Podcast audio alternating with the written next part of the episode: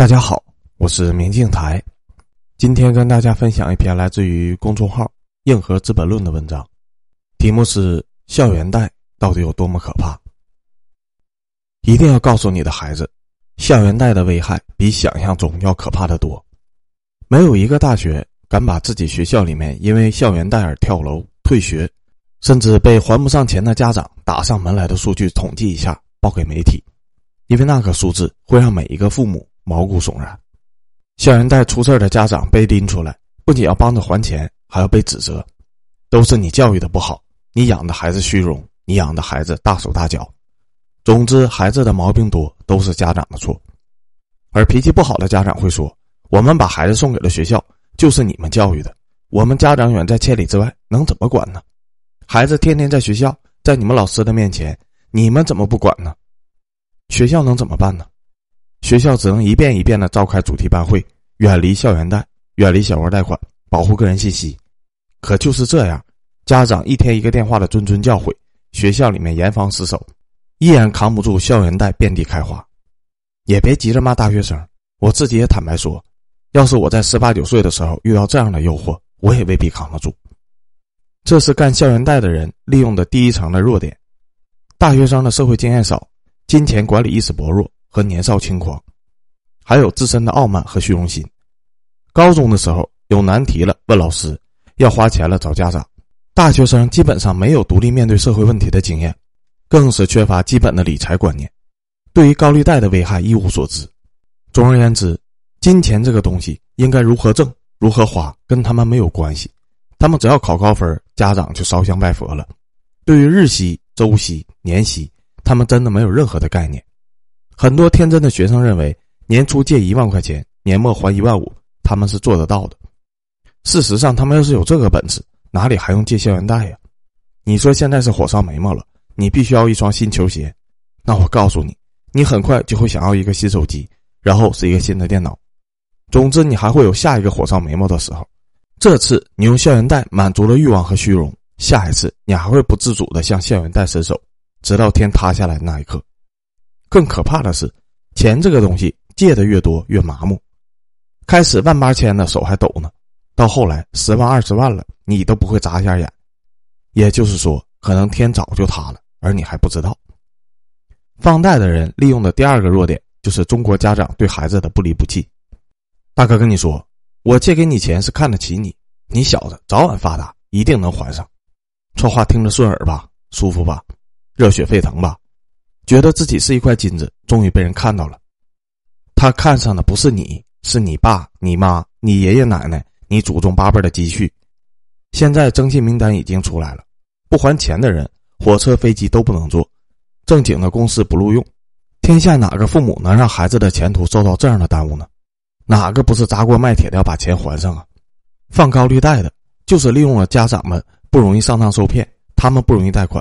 但是家长一定会给孩子还钱的心理，才肆无忌惮的把魔掌伸向了大学生。为什么单单爱你大学生这一口呢？你是靠什么牢牢的吸引了他们呢？因为你就是一个软柿子。你背井离乡来上大学，你有社会关系吗？如果没有，那他们催债的时候可就肆无忌惮了。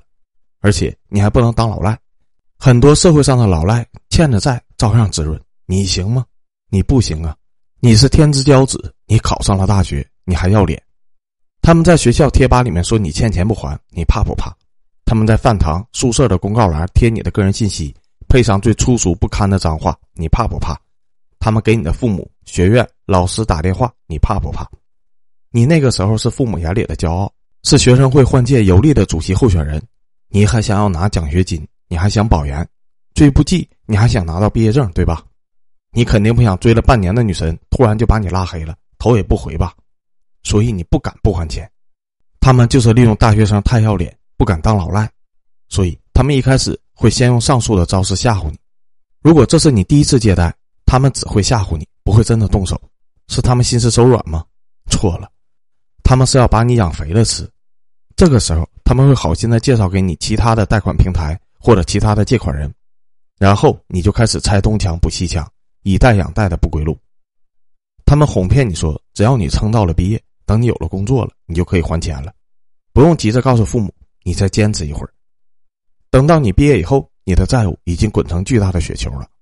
不用说你的工资还不起，就是你全家都要卖房子了。而他们就是这样靠着你的第一次伸手养肥了你，割去了你父母的一套房子。所以，请记住，所有愿意贷款给你的人，都是因为看中了你就是一个软柿子。另外一点就是，现在贷款广告的发达和贷款途径的便利，这都令人发指。贷款广告削弱了贷款原本应该有的正当必要性。模糊了贷款的羞耻感和紧迫感，他们宣传钱不是省出来的，而是花出来的。他们宣称你年轻，你想花，你就可以借钱花，不需要任何的理由。而贷款途径的发达，输入身份证号就能急速到账，让多少人剁手都晚了。我怀念以前的大学生，他们需要钱换手机的时候，有的不好意思跟家人开口，有的张口了也要不到钱，最后要么拿奖学金，要么勤工俭学。可现在不一样了。放贷的人就怕你找不到他们，你看个电视、看个手机新闻、看个网剧，都是他们的广告。你关上电脑出个门，漫山遍野的都是放贷公司的小广告，一手拿着小广告，一手拿着身份证，借钱 so easy。这些广告上喊着“快来借钱呐，借了钱生活好快活呀，借了钱的生活是神仙”，好像你借了不用还似的。别以为你借了两三万就没有关系了。曾经有一个学生在二十几个贷款平台欠了六十万，在我们调查的时候发现，他前前后后真正拿到手的就四万多人民币，其余的都是利息和代理的抽成。别想着跟放贷的人打官司，他们都是专业的。我希望所有的家长能够联合起来，抵制对没有合法收入的人群放贷。大学生们自己还要靠父母养呢，根本就不应该具备举债的能力。国家虽然明令禁止校园贷。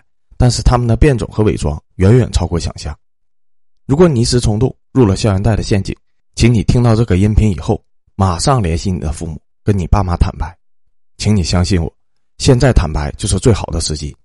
也希望所有的家长不要以为叮嘱几句、几顿说教就能够让孩子远离校园贷，因为你不是在跟一个人战斗，你是在跟一个由心理学家们、贷款的老油条们、营销高手们、媒体宣传高手们、资本运作高手们。